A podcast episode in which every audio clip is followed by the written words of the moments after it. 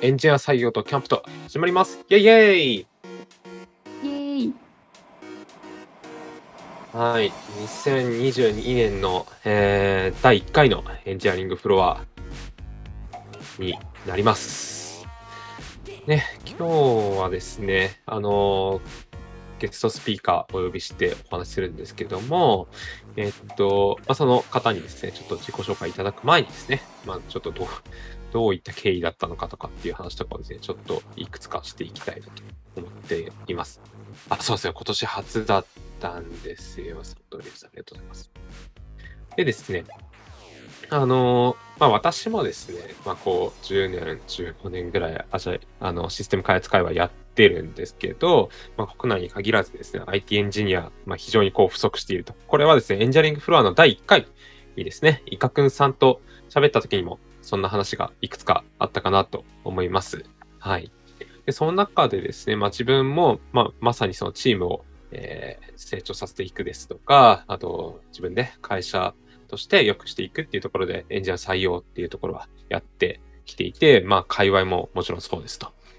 で、その中ですね、まあ自分はこう、なんていうんですか、人事とかをやったわけでもないんですけど、まあ現場でその採用する人とか、あと、えートレーニングとか、えー新卒研修とか、まあそういったところはやってきてたんですけども、で、今の会社もですね、まあそういった立場なんですね。なんで、リファラル採用はやるぞみたいな感じなんですけど、あのまあそうするとですね、まあ今、うちの 前職はですね、中小企業で人事部みたいなのなかったんですけども、まあ今私がいるデロイトっていう会社はですね、非常にこう大きくて人事部っていうのがあってですね、まあその人たちがその中途採用とか新卒採用とか結構頑張ってくださっていてっていうのがまずあるんですね、入り口として。で、そうしたらですね、まあ今回ですね、まあこの数ヶ月の間にですね、えー採用モンスターになりたいんですっていう、ちょっとパッション溢れる方をですね、ちょっと、あの、社内でご紹介いただきまして、おっってなって、で、それで話を聞いていたらですね、いや、なんかいろいろ経歴面白いなと思っていて、じゃあなんかもう自分もですね、その47期間だけじゃなくてね、あの、エンジニア採用っていうのを頑張っていきたいし、そのいい組織づくりとか、あの、いい社会していくっていうところなんかやっていきたいなと思ってたので、まあ今日はね、その辺の話とかを含めて、えーエンジニア採用とか、あとキャンプとかね、えーいくつか話していければなと思っています。ということで、えっ、と、今日のゲストスピーカーの乾さんです。自己紹介お願いします。はい、皆さん、こんばんは。きょんさん、素敵なあのアシストありがとうございます。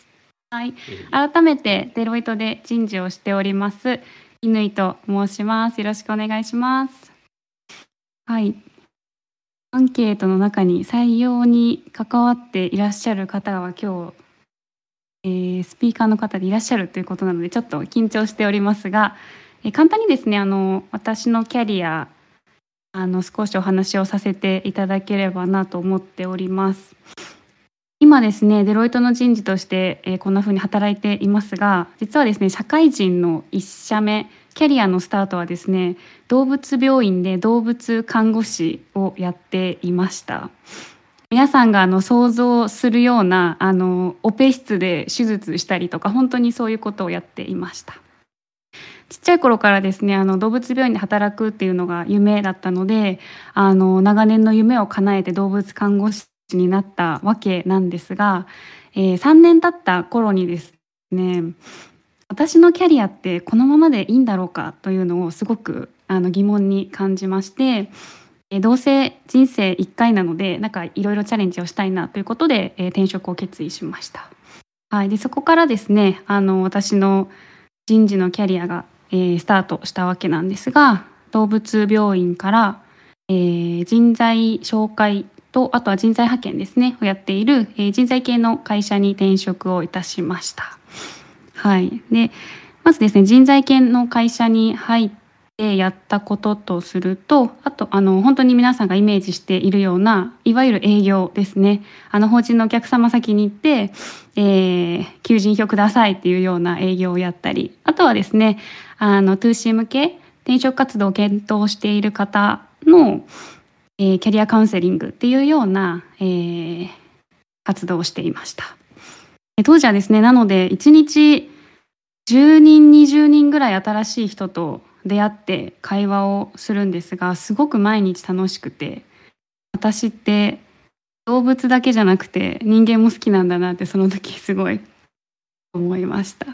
はいでですねすごく充実していたんですが、えー、人材業界のですね闇をちょっと見てしまいましてここで言うと怒られてしまうかもしれないんですがあの入社をしたその人が会社に入った後にどんなふうに活躍をしているのだろうかっていうところまでって人材の人材系の会社にいると見られないんですよね。本当に入社をさせてゴールになるのでいざこう何でしょうこっそりですねその会社の中を見てみると結構早くですねせっかく入社した人が辞めちゃったりっていうところがですねあの心に突き刺さりましてであればですねこう一社の人事に、えー、チャレンジをして採用しつつこう会社をいい会社を作っていきたいななんていうことを思いまして、えー、そこからまた転職をして、えー、インハウスの人事の、え、自社の採用に関わるような人事に転職をしました。はいで、えー、紆余曲折あって今デロイトの人事をしているというような、えー、流れになります。まとめるとあの動物病院からスタートをしてデロイトの人事をしているっていうような形ですね。はい、なかなかいない面白いキャリアなのかなと自分でも思います。はい、長くなりましたがそんな感じです。はい、ありがとうございます。いや、はい、もう憧れの眼差しですね、自分からすると。自分は獣医になりたかったので、もう動物病院で働いていたっていうのだけ聞いただけでも尊敬の眼差しですね。いや、素晴らしいな、思う。ありがとうございます。きょんさんも、はい、今でこそこう、IT の道に進まれてますが、ちちっちゃい頃というか、幼少期は全然違う動物の獣医さん目指してたというか、憧れがあったんですね。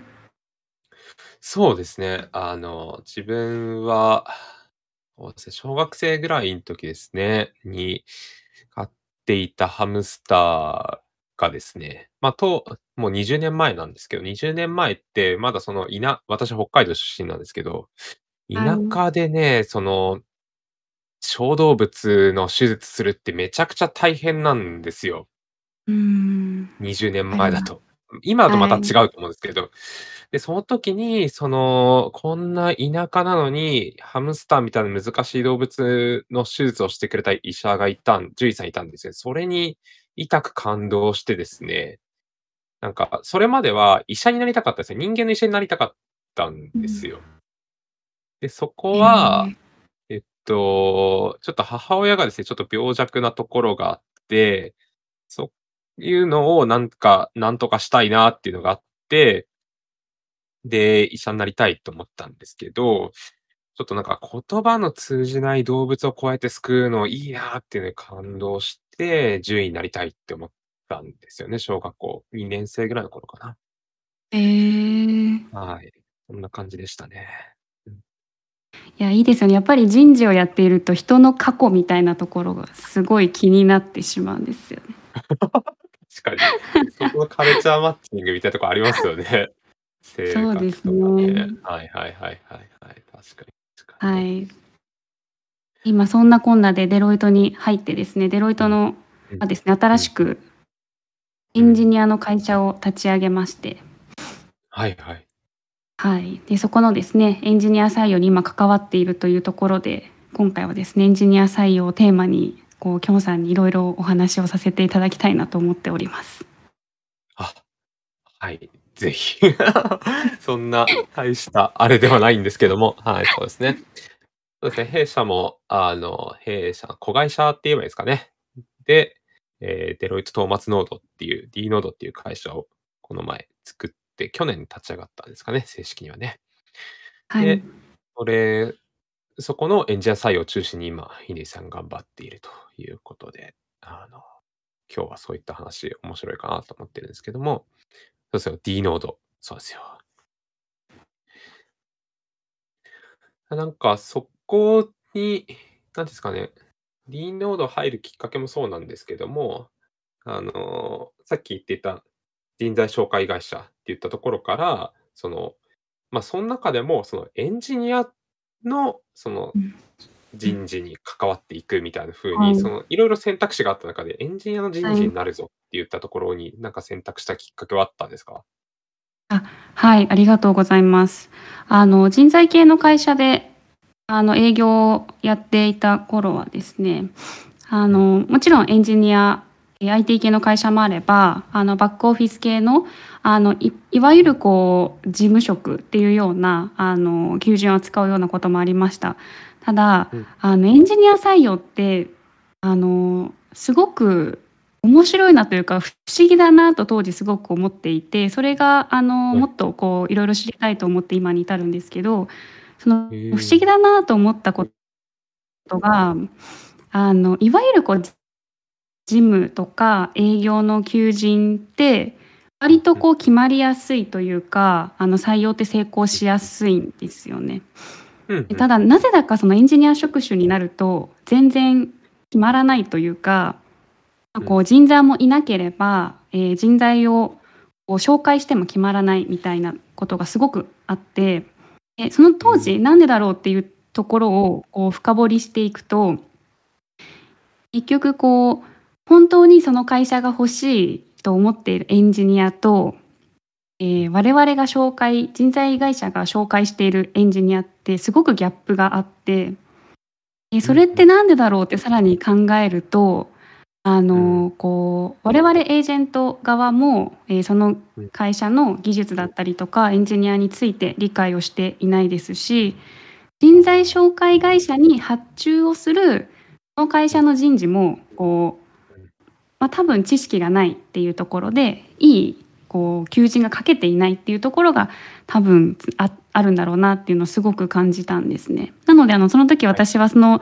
難しさが面白さに感じたので、うあの、もっと。この難しい業界に足を踏み入れて、あの、ま、採用を成功させて、会社も、ええ、人もハッピーにしたいなっうん。ていう思いが強くなりまして、ええ、う IT 系の会社。に行こうと思いました。はい。へえ、なんかチャレンジングですね。すごい。そうですね。そこで、めんどくせえなってならないのがすごいなって思いました。そうですね。ま、実際ややっぱりやってるとめんどくさいことも多いんですが、すごく不思議に思ったんですよね。当時は。はいはい。なんでこの職種だはいはい。けっていう。うん、うん。思って、なるはい。ほど。へえ。面白いです。なるはい。ほどな。はい、そうですね。なので、さっきすいません、ちょっとさあの、割愛しちゃいましたが、人材系のうん。会社の後は、クラウドうん。系の、ええ、技うん。術扱っている IT 系の会社に入りまして、初のエンはいはい。ジニア採用うん。を、え、前職ではやっていました。うーはい。ん。はい。で、今デロイトの方でもそのですね、うん。経験を生かしつつうん。この世の中、あの、すごくうん。変化の激しい IT 業界のですね、採用をうん。成功させたいなということで、今ですね、試行錯誤しています。はい。なるほど。はい。白いですね。そうか。なんか、その、エンジニア採用やっていて、まあ、さっきはこう、他の職種とこう違いますっていう話はあったとはい。思うんですけど、なんかエンジニア採用の中でも自分中で掴んでいる傾向とかってあったりするんですか？あとはなんかよく言われている、なんかエンジニア採用にもこういった、なんですかね、スキーマが3つぐらいあるよねとか、なんかあったりするんですかね？ん。そうですね、やっぱり一番はエンジニア採用こそ人のつながりで転職をする、人のつながうん。りで採用しないと、うん。こう、いい人材というか活躍できる人材は取れないんだなっていうのはすごく痛感していて、これはう他の。職種にはない、ま、面白さ、かつ難しさ、そうですね、リフうん、ァラルうん。採用っていうところはかなり。顕著にあるのかなって思いますね。うーん、確かに。そうですね。自分も転職自分が、ん、転職した2回もリファラルはい。ですし、は47期い。間に入ってもらってる人も全員リファラルなので、なんか分かはい。りますね、そこは。実態があ。そうですね。なるほど、きょんさんはじゃあリファラル採用、もうプロみたいな感じなんですね。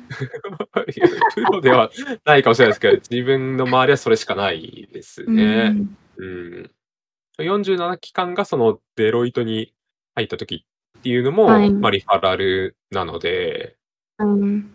そうですね、はい。やっぱ。りリファラル採用って、うん。うんうこう、ん。いいと思いますか？そうですね。そう言ってみると、あ、嘘ついたんですけど、その、はい。私1回目の転職は転職や1回目は入社ですね。し新はい。卒じゃないんですけど、はい。そこは人材系の会社で入った経由して入ったんですよ。おお、ま、けはい。ないですけど、紹介、ま、いわゆるエージェント系のウェブサイトからはい。なんかメールとかでやり取りして、この会社さんいいんじゃないですかねってなって行って、みたいな感じでやったんですよね。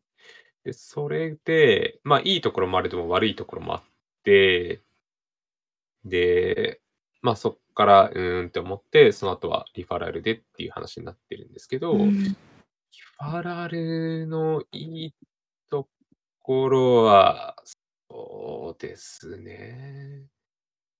ま、ちょっと、なんか最近こうリファラルのなんですかね、うまく活用できてない会社の悪口もよく聞きますけどはい。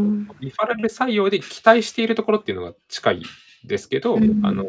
自分が働く時の人と、あの、話せるっていうのが一番大きいんうん。ですよね、期待しているところって自分の中では。なのはい。で、あの、こう働いた時のことを想像ししやすい。で、ギャップが少なくなりそうっていうのを期待してるんです。うーん。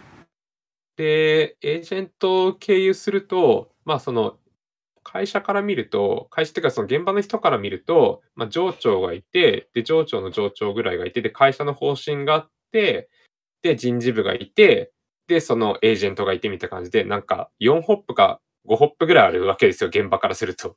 はい。で、そうするとそこの、その温度感とか、ほんとに欲しい人の感じとかっていうのとか、入ったらどうなるんだっけっていうのって分かんないんですよ、誰も。うー5ホップも。で、そこで紹介されて、なんかそのこっちの方がいい、あっちの方がいいって言われてるのって、なんか下手したら、自分がめちゃくちゃその、なんですか、いろんな会社さんに、そのアポ取るのとあんまり変わんない気がしちゃう。んですよ。確かに。いう風に考えると、リファラル採用の方が、なんか信頼を受けるなっていうのがあるんですよね。確かに。その会社の風土みたいなところへのマッチ度ってうん。確かにリファラル採用の方がうまくマッチしていますよね、確かに。うん。うーん、そうですね。うん。ま、とはいえ人事の人とか、なんか公式の門を叩くっていうのは、ま、それはそれで大事なんですけど。確かにそうですね、私の主な仕事なので。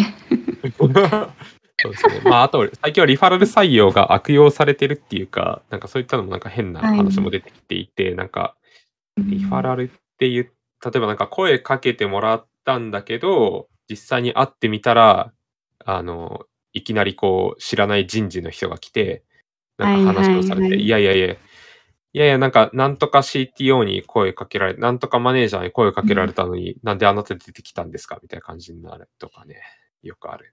ね。確かに、あるあるですね。はい。それ何言ってんのかなっていう気分になります。お 俺はお前に声かけられたから言ったんだぞみたいな。え、なんで違う人来てんのみたいな。確かに。あるあるですね。こう一方で、リファ。ラル採用の今お話をしましたが、リファラル採用以外で、こうエンジニア採用ってうん。どうやるのが正解なのかなというか、こう。どういう会社うん。だとエンジうん。ニアさん転職したいというか、ま、入りたいって思うのかなっていうところは、すごく気になああ。りますね。確かに。そうですよね。確かに確かに。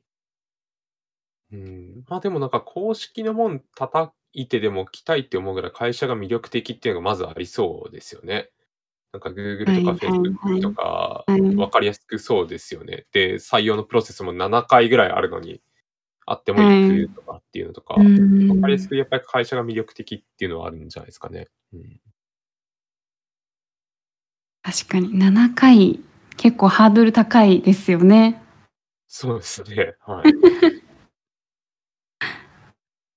で、ちなみになんかその、乾さんの今までの経験の中で、その、あの、特に前職とかはそうだとはい。思うんすけど、あの、採用できて、しかもマッチしてくれた人ってなんかどういったところで、なんかうまくいったなっていうのとかあったりするんですか？うーこの人はん。これだからこの門を叩いてくれたんだなとかっていうとうん。ころとか。うん。そうですね。それで言うと、あの今の話にも繋がってくるところではあるんですが、やっぱりうん。現場本当に現場で手を動かしている、あの、ま、一緒のチームになる人と、あの、うん。入社前にこってり話してもらってうんうん。うん。今の組織のこう課題とかを包み隠さずちゃんと伝えられている人っていうのは、入社をしてからのこうマッチングだったりとか、活躍っていうのはすごくこうしているなっていう印象はありますね。へえ。へえ、面白いですね。そういった傾向があるんです。はい。いや、でもそれ大事ですよね。だから僕もあの、リファラル採用で話する時にはもう包み隠さず言ってますね、はい。ダメなところを。いやもうちょっとこれダメなんでみたいな。今でもそうですね。いや、デロイトこういったとこダメなんで、ほんと期待されると辛いですみたいな。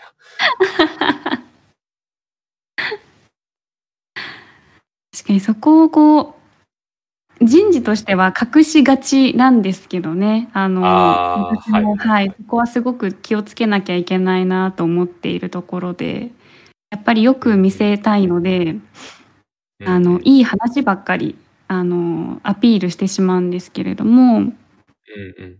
結局皆さんが聞きたいのってそこじゃないんだろうなと。最近はいはい。思いますね。はい。ああ。いや、本当になんか、これ仕事でも自分結構大事にしてて、ダメなやつほどうん。先に出せっていうのは結構重要なポイントだなと思うんですよね。はいはい。なんか。ネガティブな情報ほど先に出した方が楽で、うん。そのま、仕事でもそのネガティブな情報は後回しに後回しにすればするほど、リカバリーが効かなくなっちゃうんですよね。はいはのい。で、期間がなリードタイムがあれば、なんとかできるんですよね、仕はい。事、プロジェクトと。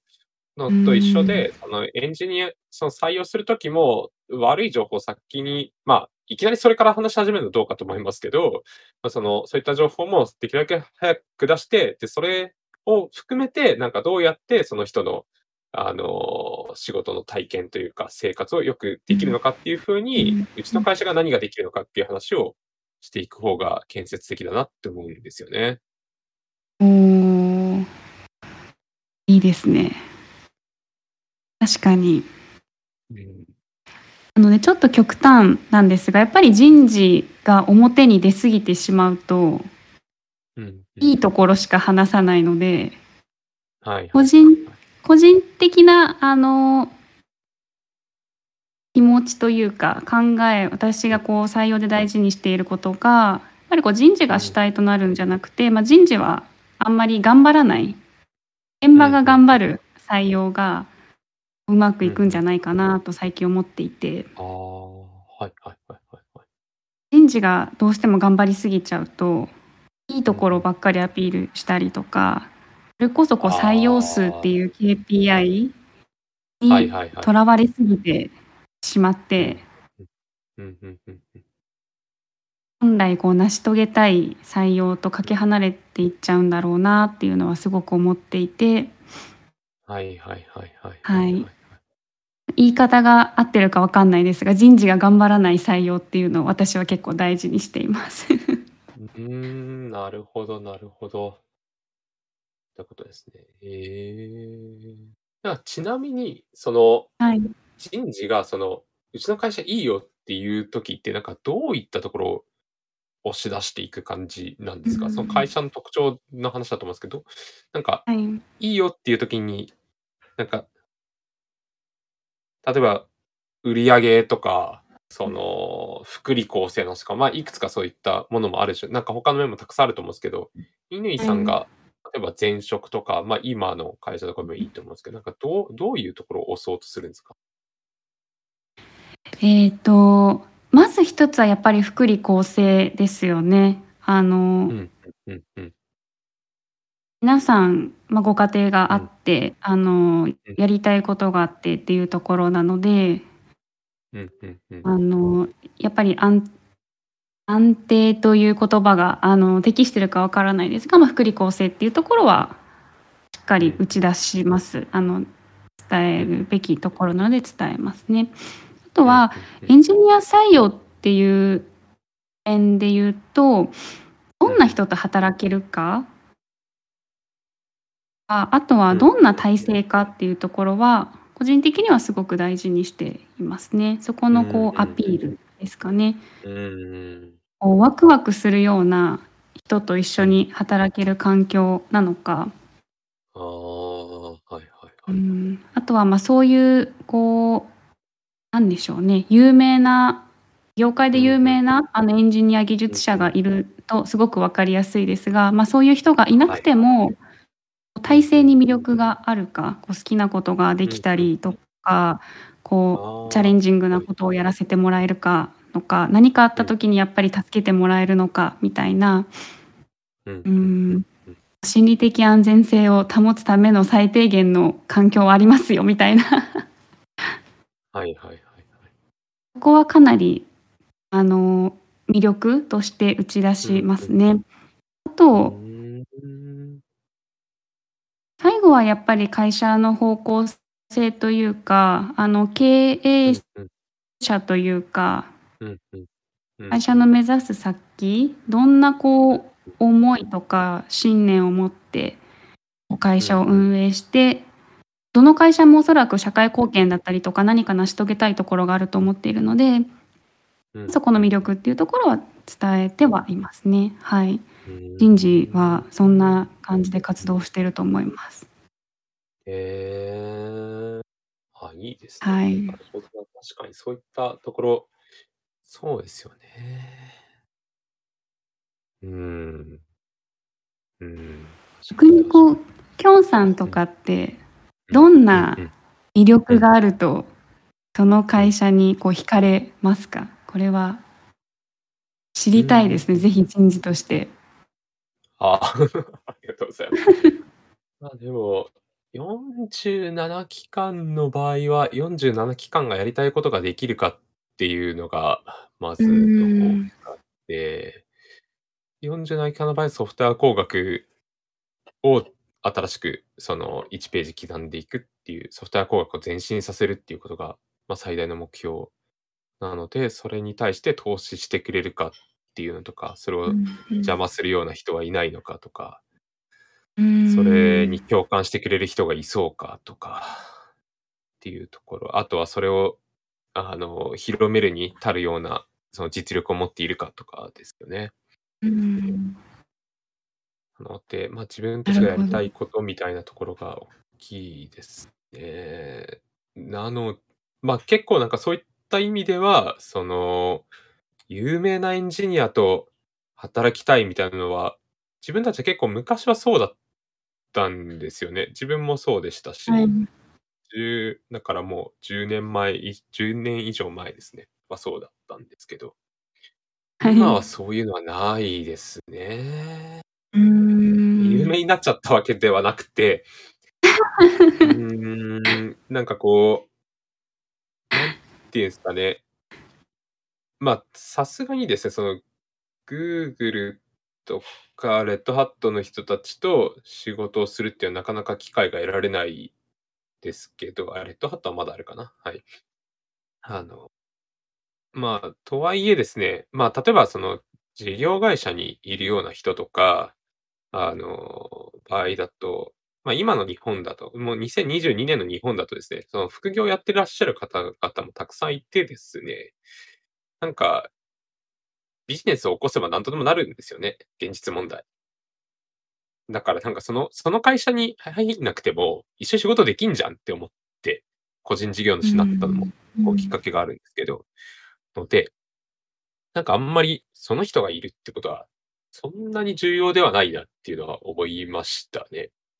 で、まあ、もう一つあるのが、その、そこに思えるっていうのは、結構自分でその環境を作っていくのは、大事大事っていうか、結構、まあ、得意なのもあってですね。なんかこう、はい。エンジニア、すその、優れたエンジニアがいなかったとしても、自分で努力する才能あななんですかね、これ、結構自分に自身について思うんですけど、なんか自分って結構努力する才能はあるんだなっていうのを感じていて、努力した分伸びるかは一旦置いといて、努力することに対してあんまりこう、なんだろう、何かがないと努力できないとかがないっていうのが結構自分の才能だと思っていて、周りの環境とか関係ないみたいなのがあるので、で、努力自分なりに努力して、自分でしかもそれを使って自分で環境を作っていくっていうことに対してすごい、自分自身はポジティブですし、あと47期間もすごいポジティブなので、あんまりこう、邪魔する人さえいなければいいなみたいな感じなんですね。47期間は。まあ、そこら辺が結構世の中の多くのエンジニアたちと違うのかもしれないですけど、まあ、それもチームで動いてるから、そういう自信が湧いてくるのかもしれないですけど、一人だと自信がないのかもしれないんですけど、はい。何人かで移動してるから、こう自信を持ってやっているので、あんまりこうですね、まあ、会社の福利厚生はある程度は必要だったりするんですけど、うん。まあ、でも、最近のエンジニアってこう給料高いじゃないですか。イニさんとかよくわかると思うんですけど。はい、高いですね。ので、なんかそのお金もですね、ま、そこそこスキル上がれば、その、うん。そこそこもらえるので、なんか会社の制度でなかったとしても、買えばいいじゃんって済んじゃうんで。うん。言うと。あの、別に自分がその給料をもらってるって話じゃなくて、エンジニア全体が今そういうムーブメントなってると思ってて。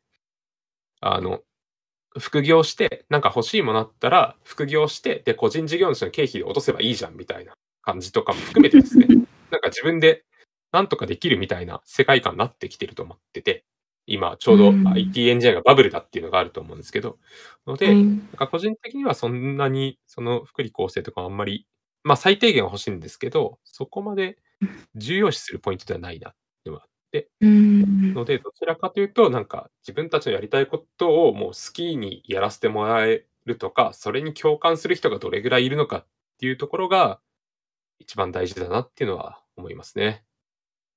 おお。ほど、すごい勉強になります。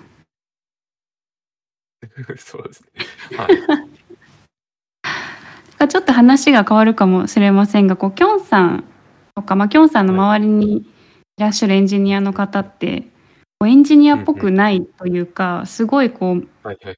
なんでしょう、ポジティブで、こうなんでしょう、自信があるっていうところが。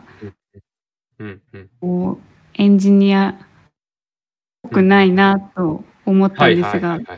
エンジはい。ニアの皆さんにこれ怒られてしまうかもしれませんが。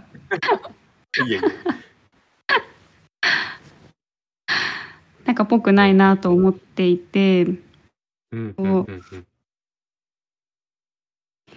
確かにあの私のもう一つのこううん。影の目うん標みうん。たいなものが、うん。あのうん。うん。働く社員、エンジニアだけでなくて働く社員、まあ、みんなうん。がこうポジティブになるというか、あ。の前向きにというか、物事がすごくこううん。楽しく明るくうん。前向きに考えられるような人がこう増えうてん。いくよう。うんなこう会社を作りたいなっていうところはすごくこう思っ。ているところで。はい。はい。かきょんさんがあのはいポジティはい。ブというワードを出してくださはいはい。ったので、なんかすごく素はい。敵だなと思いました。ああ、なるほど。はい。確かにそうですね。なんかその自分もそこは思うんですよね。そのエンジニア界隈で言うと、多分自分の観測してる範囲だと、アジャイルと Ruby の界隈うん。は、なんかはい。異端異端という異端っていう言い方良くないですね。あの、なんかちょっとポジティブ寄りな人が多いなと思ってて、はい。明らかになんか種類違うんですよね。なんか人生を謳歌するぞみたいな感じの人が多いなみたいな、Ruby とアジャイル界隈の人は。へえ。それはなんで、なんででしょう？そうですね。まあ、なんかそのアジャイルも Ruby も、その、まあ、げ原義がっていうかその、あの、元の、まあ、にどっちも20年前ぐらいからあるやつ20年前、今で言うと25年前とか30年前ぐらいからあるやつですけど、はい。あの、まあ、起こりそその25年前とか20年前の最初の10年ぐらいですよね。最初の10年ぐらいのその、走り始めた人たちのモチベーションっていうのが、その、プログラマーの人生を楽しくするっていうところが原点なんですよね。アジャイルも Ruby も。Ruby ん。はエンジニアが楽しくプログラミングするんだっていうところをすごく大事にしていて、で。アジャイルもそのプログラマーがもっと仕事に前のめりに取り組めるように楽しくワイワイ、もう本当に仕事が楽しくて仕方ないんだっていう風にやれるようなプログラマーの復権みたいなところが一つテーマとしてあったんですよね。うん。ので、やっぱりこう楽しん楽しく仕事をするとか、自分たちの仕事に誇りを持つっていうことが、Ruby と Agile っていうのは結構こう、大事なポイントになっていて、やっぱりこう、そこで10年間や最初の10年やってきた人たちに、こうみんな共感して、この20年、25年育ってきたのかなっていう風には見てますけどね。ええ、なるほど、面白いですね。はい。で、なんかそれ以外のエンジニアというか、ま、テクノロジーのそのトピックの人たちって別にそういったものはないんですよね。あんまりこうう。別になんかエンジニアとして楽しく仕事していこうぜっていう文脈はないし、あの、ま、単純にこういった技術でなんか、こういったソリューションができて面白いよねっていうので、みんなワイワイしていたりとか、ま、もちろんあるんですけど、はい。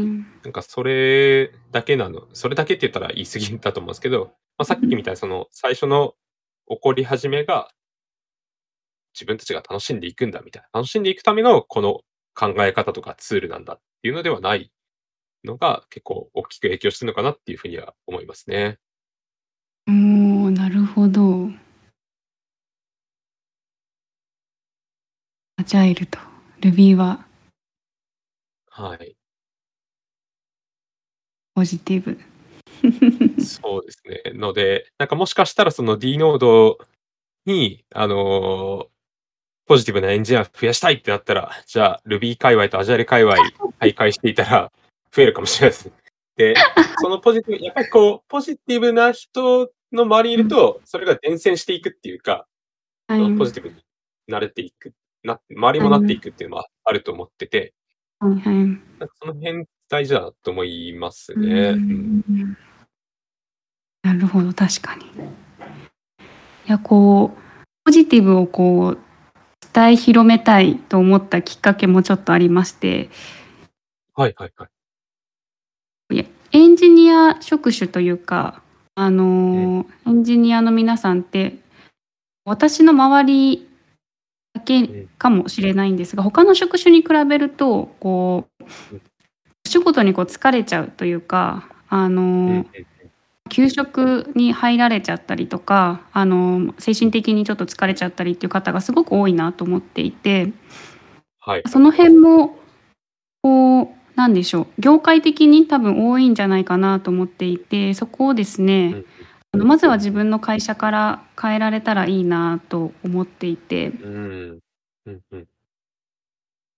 こら辺ってこう、きょんさんはこう、例えうん、ばこう自分のあの、チームだったりとか組織を持っていると思ううん、ので、メンうん、バーのうん、メンタルだったりとか、そういう働うん、きがい、働くことうん、が楽しいみたいなところをうん、こう作るために何かやられうん。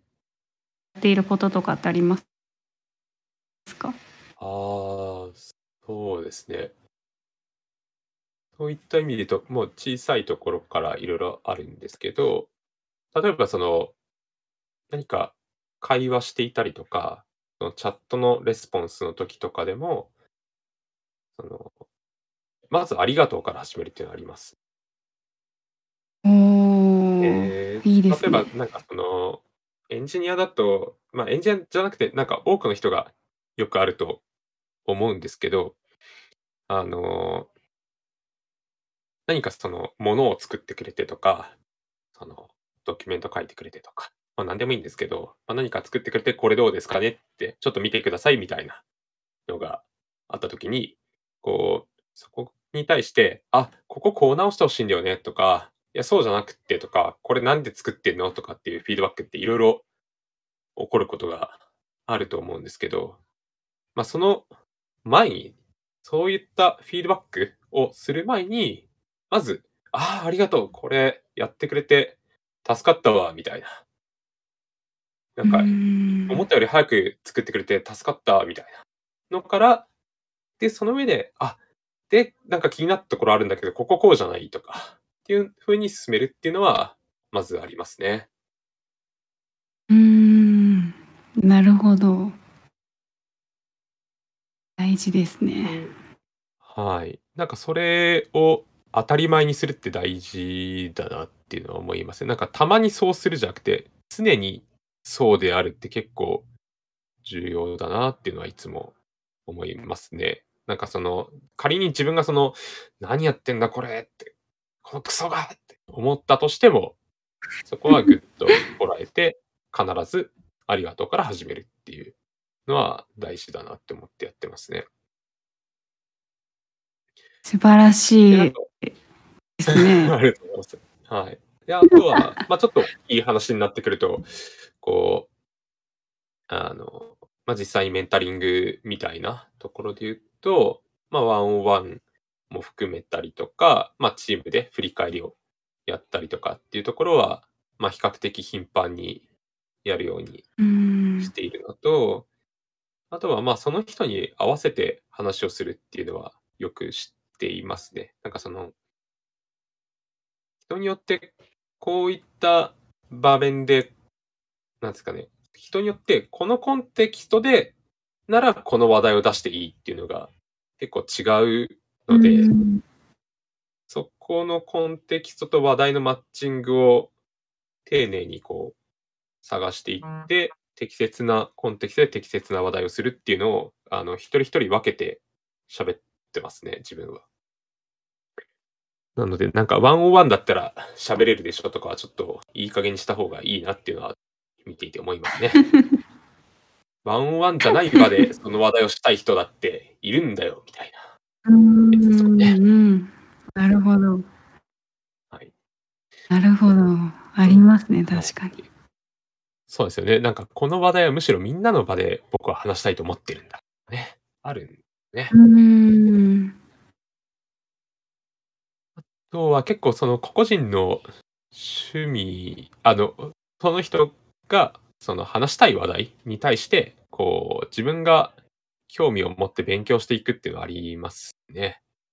あの、なんですかね、雑談とかとかも含めてですね、ま、なんかこう、その人の好きな話についていけるっていうのって、ま、結構楽しくうなるんん。ですね、相手からすると。例えば、なんていうんすかね、うん。まあ、全然いいんですけど、いいいいんですけどっていう一言置いた上で言うと、例えば、そのエンジニアからするとですね、マネージャーとの話になると、いや、この前 React なんとかのライブラリのアップデートでこれ困ってさ、みたいな笑い話ができないわけですよ。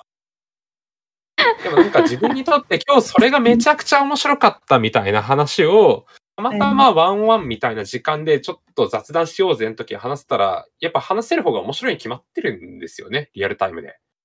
確かに、で、そこ確かに。にやっぱこうついていけるっていうのは結構重要で、ま、そのエンジニアの話じゃなくてもいいんですけど、例えばその人が、えっと、ある音楽の分野が好きだとか、ええ、ある VTuber の話が好きだとかでもいいんですけど、そういった話題に、そのその人のホットトピックみたいなものに、そのなんですかね、そんな詳しくなくてもいいんですけど、なんかバカ話に付き合えるぐらいの、あの、素養があると、やっぱりこう、その人ってリラックスして、自分の、あの、一番これを面白いと思ってるみたいな話とか、っていうのを話して、ちょっと、二人でなんかばっか話できるみたいな話っていうのは結構重要だなって思ってて、まあ、なんでそういった関係を築くためにやっぱりこう相手のその話したい話をできるようにっていうところのための、まあ勉強って言ったらあれですけど、素養作りみたいなところは結構気を使ってますね。おお、なるほど。確かに自分が上司に何かこう話しかける場面でも、あ、伝わらないなこれってなると、躊躇しちゃいますよね、確かに。うん。すごいですね。きっと知識の幅が広いというか、まあ、広げるために努力されていらっしゃるんですね、きょんさん。すごいなと思いました。あ、いえいえ。あの、あの、乾さんもやられてるとは思うんですけど、ある程度は。はい。やってない人はいないとは思うんですよ。ただどれぐらいやるかってだけの話かなとは思いますけど。いや、すごいですね。ちょっとこう採用の話にあの戻りますが、カジュアル面談だったりとか、面接の中でも同じことが言えますよね。同じレベルでこの人と話せるかっていうのはすごく個人的には苦戦をやっぱりしていて人事とエンジニアってどうしても技術的な会話どんなに勉強してもやっぱり同じ目線で話せることってないんですごくこう勉強しなきゃなっていうところとやっぱり対応ってなると人事とエンジニアだとあまりにも不釣り合いなのでエンジニア対エンジニアで対マンでしっかりやっていかなきゃいけないんだなっていうのはそこ改めて感じましたね。ああ、はいはいはい。確かに。なんか、人事の人だと、まあ人事、エンジニア、その面接者というか来てくれた人みたいな話で言うと、なんかそこで評価システムの話とかすると盛り上がりそうですけどね。ああ、なるほど。どういうふうに評価をされていくのかみたいな話ですかね。そうですそうです。そうですそうです。で、会社の制度的な話は人事からもできるし、で、実態としてはこうだよっていう話をエンジニアはできるし、で、そこでき来た人は制度面は人事にその場で聞けるし、で、そこで、あの、ちょっと食い違いがあったとしても、その場でエンジニア会社のエンジニアの方は、あの、実態としてはこうだよとか、ああ、やっぱそこなんかエンジニア目線で言うとちょっと生きてないんだよねとかっていう話をその場でぶっちゃけトークとかもしやすいでしょうし。はいはいはい。うん。そういったのはあるかもしれないですね。うん。確かに。評価みたいなところって、こう、エンジニアの皆さんって気になるところなんですかね、やっぱり。そうですね。まだ日本の給与レンジだと気になるんじゃないんですかね。なんかこう、うん、多分、日本でその、年収あ、個人的になんですけど、まあ、北米にも言えることだと思うんです。あ、なんで、物価に対してっていうだけなんで、今言う数字はあんまり意味のない相対的な値なんですけど、多分今の日本の物価だとなんかこう、2000万ぐらいを超えてくると、多分気にしない人が増えてくるんじゃないかなって思うんですけど、で、北米だとそれが4000万あ、西海岸だと4000万、5000万とかになってくると思うんですけど、多分なんかその気にされないっていうのはあると思うんですけど、やっぱこうそれより下だと、まあ、西海岸で言うと2000万ぐらいとか、日本で言うと、まあ、1000万ぐらいとかだと、まあ、ある程度は気にされるんじゃないかなって思うんですよね。そうですよね。なんかそうなると、評価システムの話はすごい気になると思いますね。まあ、特になんか、例えば AWS とかだと、今でもそうなのかな。何年か前に、その、聞いた話だと結構こう、上司に対してそのプレゼンテーションしないとそもそも上がれないみたい。はいはい。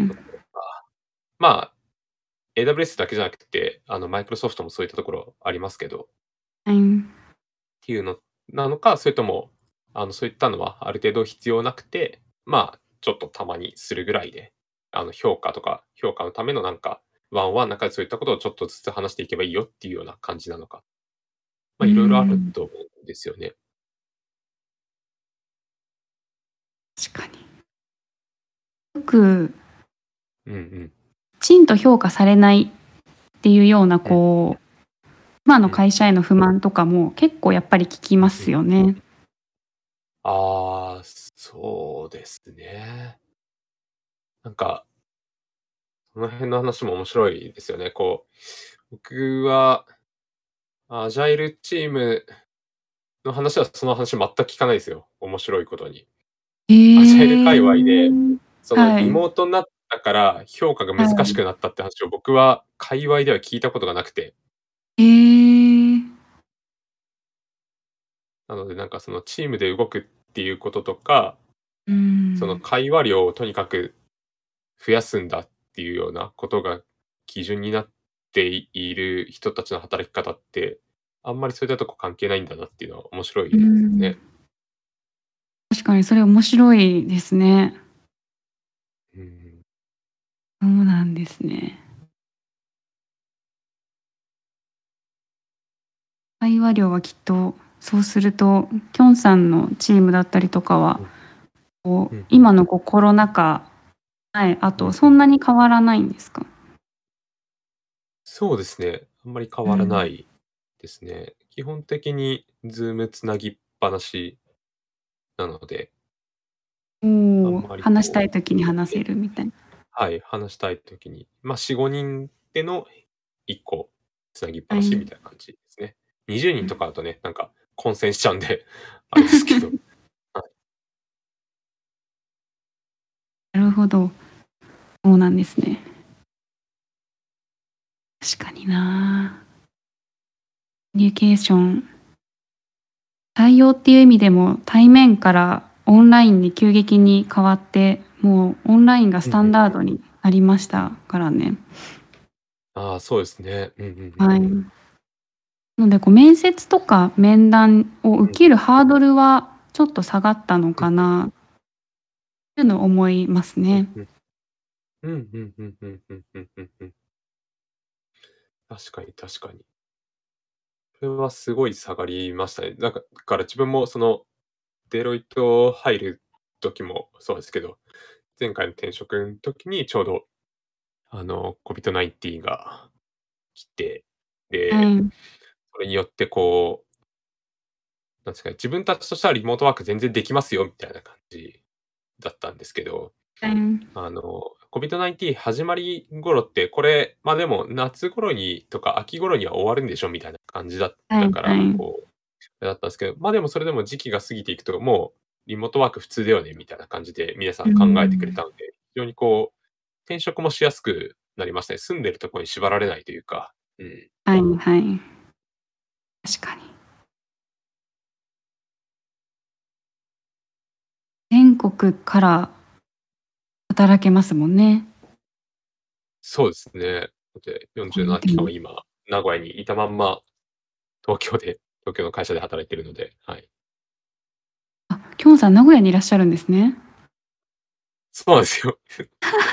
そうなんですね。40 47期間は全員名古屋に住んでますね。そうなんですね。そうか。今時の働き方ですね。本当に。かなわかんないけど。そうですね。まあでも、リモートワークできるようになったら本当便利ですね。うん。そうですね。これがスタンダードというか、こう会社側も導入せざるを得な状況になったっていうのは、こう個人的にはすごくいいかなというか、まあ、進歩なのかなっていうのを思いますね。うんうん。確かに確かはい。に。という話をしていたら、あっという間にはい。1時間が過ぎましたね。いやー、いっぱい話したな。今日、ちょっと1時間振り返ってみて、イネスさん、どうしてなんか聞きたいこと聞けましたか？はい、あの聞けました。ちょっとキャンプの話もしたかったんですが、そうですね。それはおかわりでしましょうか。そうですね。キャンプとという題名にしていただいたのに、キャンプの話をできなかったのが代わりでぜひ。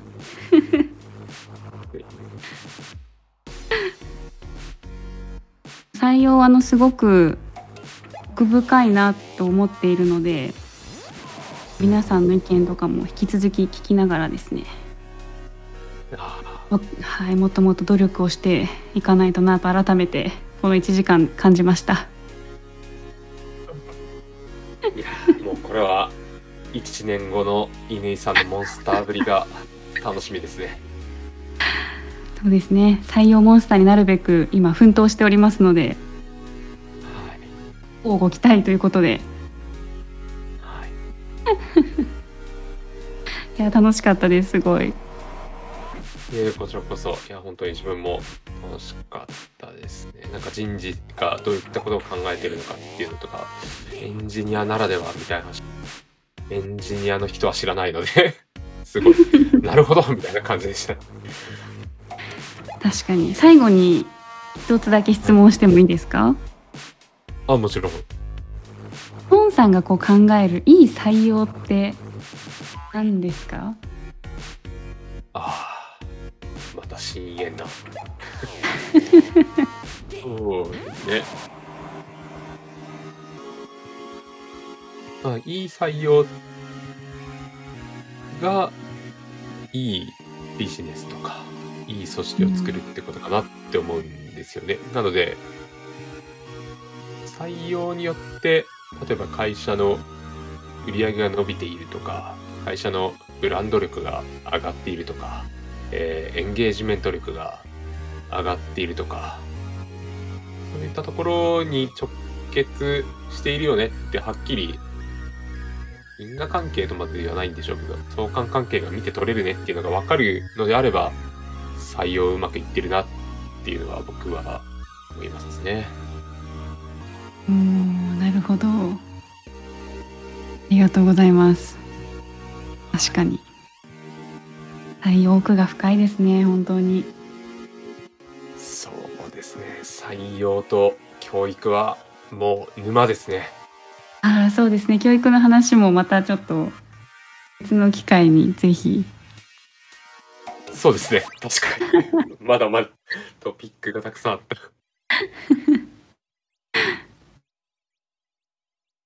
はい。じゃあ、一旦本編はこの辺で終わりしましょうか。はいはい。あ皆さん、あのー、1時間長い間聞いていただきありがとうございました。一旦本編はここで終わりになります。ありがとうございました。ありがとうございました